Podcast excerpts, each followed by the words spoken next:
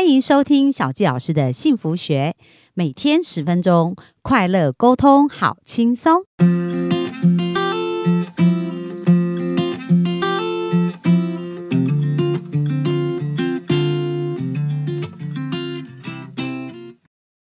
欢迎收听小教师的幸福学，很开心又在空中跟大家见面。那今天呢，Ken 要跟我们聊一聊啊，到底如何在花了十几年的时间，资产从零哦到五千万，那这都是他从学学习财务开始改变。那我觉得有很多的美感，我们是可以学习。那我们就热情掌声来欢迎我们的 Ken 爸爸。大家好，我是冷气制造之人 Ken 爸爸。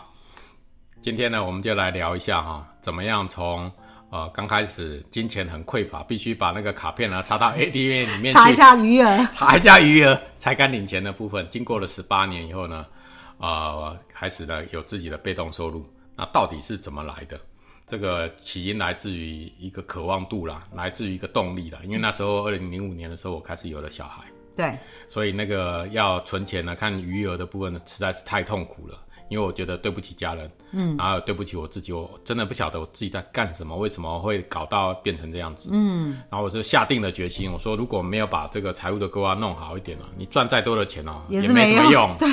一直漏水漏掉，对，漏水漏掉。其实我的工作的部分都是一直扶摇直上的，就是越赚越多。那到时到为什么会需要用钱的时候没有钱呢？嗯，好，所以那时候我就下定决心呢，要把这个财务规划的部分把它弄好。然后我除了自己看书。然后也找了我们啊，在市面上的一些呃财务的规划的专家，然后跟着我们的那时候的老板，那时候老板呢也在强调的理念就是我们这一辈子都要用到钱，怎么样让这一辈子呢一辈子都不缺钱，才能叫富足？对，而不是只有现在啊，是从现在开始呢，怎么样到我们的终老了啊，要回到天堂的时候呢，呃都不能缺钱，那这样的规划呢才是有用的。对，所以我那时候就开始。播种了我自己在财务规划的种子。那财务规划一定要目标，财务规划呢一定要动作。那之前呢都是没有的，所以就是想说呢，我赚多少存多少的结果呢，就是什么东西也没有存下来，因为先花了再说，这样。对，其实要先存再花，对不对？这是一个非常重要的观念。当我开始学了这个财务规划的部分呢，第一个部分当然我们要把我们的生命的理财蓝图先拉出来。那时候呢，我是三十二岁。那我假设呢，我要活到我退休的时候，大概六十六十五岁要退休。那这中间呢，可能会来到了小孩子的教育成长的时候了，那需要用到钱。那他啊，大学啦、研究所过后啦，接下来是要换到我们退休了，也需要用到钱。对，好，那这段时间呢，我们应该累积多少钱？那就必须要有从现在开始，我要有一个金鸡母的概念。等到我要退休的时候呢，我要养只。金鸡母，这只金鸡母就可以下蛋了。嗯，这样的话，我在退休以后才不会慌。好，所以当我开始有了目标的时候呢，就知道说，哎，我必须要累积这些钱。当开始要累积这些钱的时候呢，就要先想办法把钱存下来。对，所以就刚才小季老师讲的，第一个非常重要的动作就是赚到钱先存钱给自己。嗯，因为我们呢，一般哈，你问问你自己，你都扮演什么样的角色？一般我们都是扮演先生啊。扮演同事啊，扮演老板啊，或是扮演啊爸爸的儿子啊，但是就是没有在扮演自己。嗯，我们很缺乏来照顾自己这件事情。对，所以当我开始理解了以后呢，我觉得全天下最需要照顾的那一个人就是自己。对，尤其是啊以后的自己没有办法赚钱的那一个自己，所以我开始改变我的行为，我就把每一。啊，每个月呢赚到的钱呢，先有一部分扣下来，然后放到我的长期账户里面。那这账户呢不是银行，因为它长不大，所以呢它就必须呢要可以长期可以累积的账户。那可能我那时候是放到啊英国的共同基金的账户里面去。啊，那时候啊就固定了，定期定额，定期定额，然后别人呢是用现金，我是用信用卡，嗯，这样的话呢就不用控制它，就是用信用卡，那时候一个月呢就扣一万五千块钱，递延一个月付这样，哎，递延一个月付，然后它自动帮你扣掉，自动存进去，然后当我比较有钱的时候，你就再把它增加到两万两万五，嗯，然后去增加我存钱的速度，好，就这样的部分呢，来到了十八年，那一个账户已经来到了五百多万了，哇，嗯，就是只有一个动作。对，哎，就是先付钱给自己，对，好，然后再过来的部分呢，要把我们在啊之前的部分呢，有一些水桶漏掉的洞呢，要把它补起来。这什么意思啊？我就看到了，我其实我买错很多的保险，我买了很贵的保险，但是保障的只有那么一点点。哦，所以要重新检视一下保单哦，对，所以那时候我就为什么要进入财务规划这一个领域，才知道说哦，原来买错了保险呢，不仅是发生了事故的时候呢，只有一点点保障，然后平常的时候还没现金呢。对，因为钱都拿去交保费。，对，所以那时候呢，我就依照了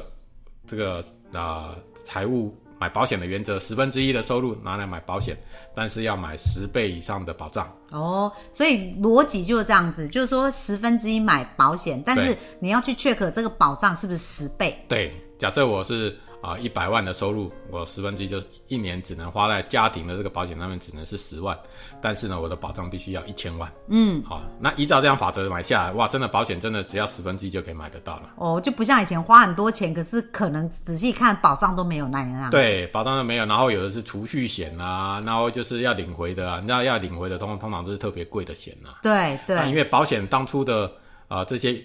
会有保险，就是因为要保险万一不时之需。发生的时候是要用大家的钱来救助这个需要的人，所以当初并没有讲到保险可以领回或怎么样动作，当初的用意不是这样子，对，所以把一个洞一个洞慢慢把它漏起来，好，这个洞呢就是这样的，那接下来就是做记账，记账的话，然后有哪一些钱是不必要付的，然后就把它要再把一个洞把它塞起来，那对你来讲记账会不会很痛苦啊？好，记账会很痛苦，但是因为那时候我有在教人家上课，对，所以就自己要先做这样。对，要勉强自己开始记账，嗯，然后开始记账以后，我才知道啊，原来这样的方式呢，呃，以前呢也没有紧急备用金，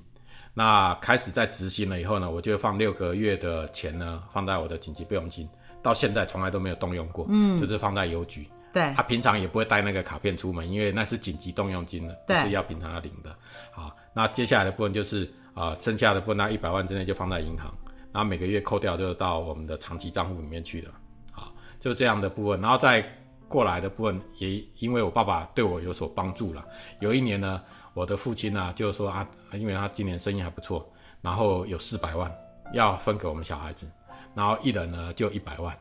那一百万呢，你知道吗？如果没有理财观念的部分的，我的三个啊、一个哥哥，两个弟弟呢，他就拿了一百万去买了两千五百万自己住的房子啊，然后又创造了两千四百多万的的负债。然后那时候呢，我的观念因为有的观念不一样了，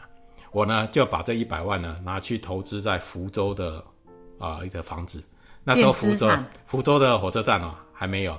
那时候看起来破破烂烂。不是，台州台州台不对台北的那个福州火车站，板桥的福州啦，哦，板桥的福州站。福州站，还福州站，那时候还没有福州火车站。对，然后刚好我一个朋友在那边啊、买卖那个房子，那时候那个房子只要三百二十万，在台艺大的旁边。对，所以很多的学生呢要住宿啊，就会租那边。对，然后我就拿了一百万，然后去买了那三百二十万的房子，再装潢一百一十万，然后每个月创造两万八千块钱的被动收入，对然后再扣掉贷款一万块钱，我每个月就多了一万八千块钱的收入进来。对，所以我就开始了解到，哦，原来被动收入呢是有机会的，对而且这个是很重要。如果你没有啊、财务规划的什么叫资产，什么叫负债的观念，你可能就会误把负债当资产。嗯，什么意思呢？就是呃，我的兄弟姐，我的兄弟啊，就把这个钱呢拿去买了一个他自己住的房子，他认为这个是资产。可是我们对资产的定义就是，当我用了钱去买到这个东西的时候，他有钱进入我的口袋，这个才叫资产。产生现金流，对，不产生现金流才叫资产。那像我的兄弟呢，买了两千五百万的房子以后，他是不是要付贷款？就是买了这个房子以后呢，他必须钱从口袋出去，我们就叫他做负债。负债，所以要有一个正确的观念。然后我就开始建立哦，我这个叫资产，然后每个月就多收了一万八，一万八，然后就感觉哎还蛮蛮舒服的。然后除了这样的，那继续工作，到了、哎、那也蛮厉害，因为你等于用一百万就创造每个月一万八的收入，哎，对，然后然后再过来的部分来讲的话，就是后来把它还掉，就变成两万八，现在还是固定都在收，固定都在收所以，已经收多久了？收了快十年了。对啊，所以你看一万八一一个，哎、一年一年就十几万呐、对啊对啊不对？对啊对啊。然后十年就超过，所以后来我换了这台车，其实有一部分就是来自于我的被动收入嗯，换的这台修理车了。了解了解，所以就有这种要赚到的钱再去花这样子，然后再到了二零一六年的时候，那时候呢手上刚好又一笔钱，然后我就看我们家的房子，因为我住台北市的北投那边石牌那边嘛，然后我就跟我们的房仲啊去说，哎，如果有好的物件呢，你就报给我知道一下。然后就有一间房子哦，破破旧旧的，然后那时候他开价一千三百万，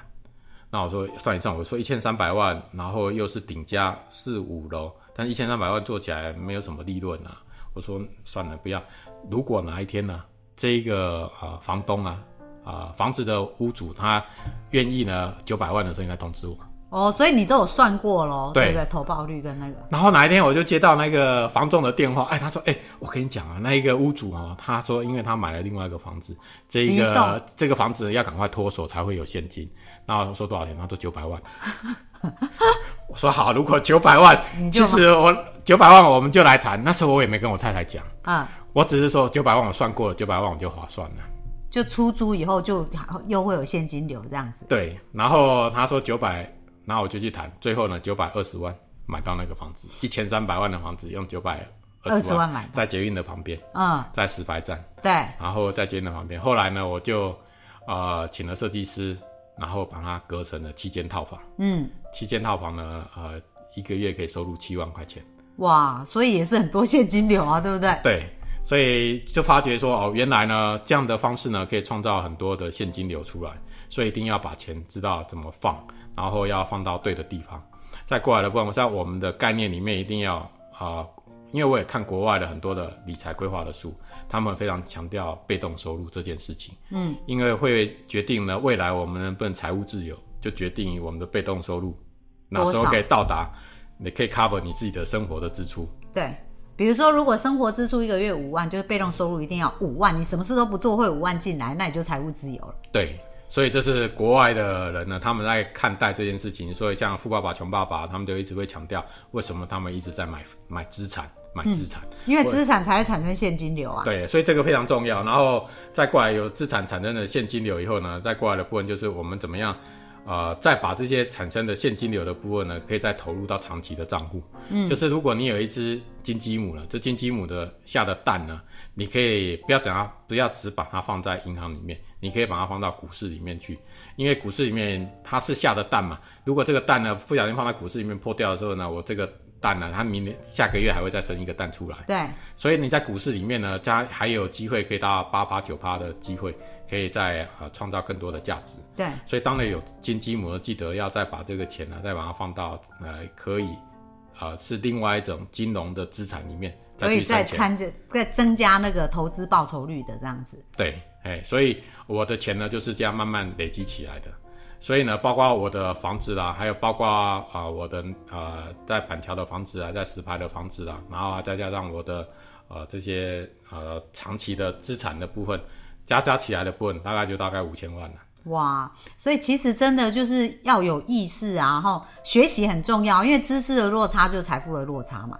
好、所以如果没有学习这一些，可能哎，这个这么多年过去，这些资产也不会产生，对不对？但是要先理解，就是我们刚刚讲第一个关键，先存在花，然后接下来就是要去考虑说，哎，它是不是资产，然后我要如何有这个蓝图，把我要的呃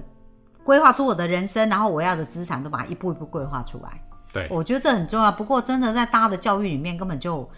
嗯，学校也从来都没在教这些事，对不对？哇，这个就是我觉得呃为什么我要把它做成一个线上课程非常重要的原因。对，因为啊、呃我发觉哈，呃，我问过很多的人，包括我在做财务规划师的时候，我说可不可以，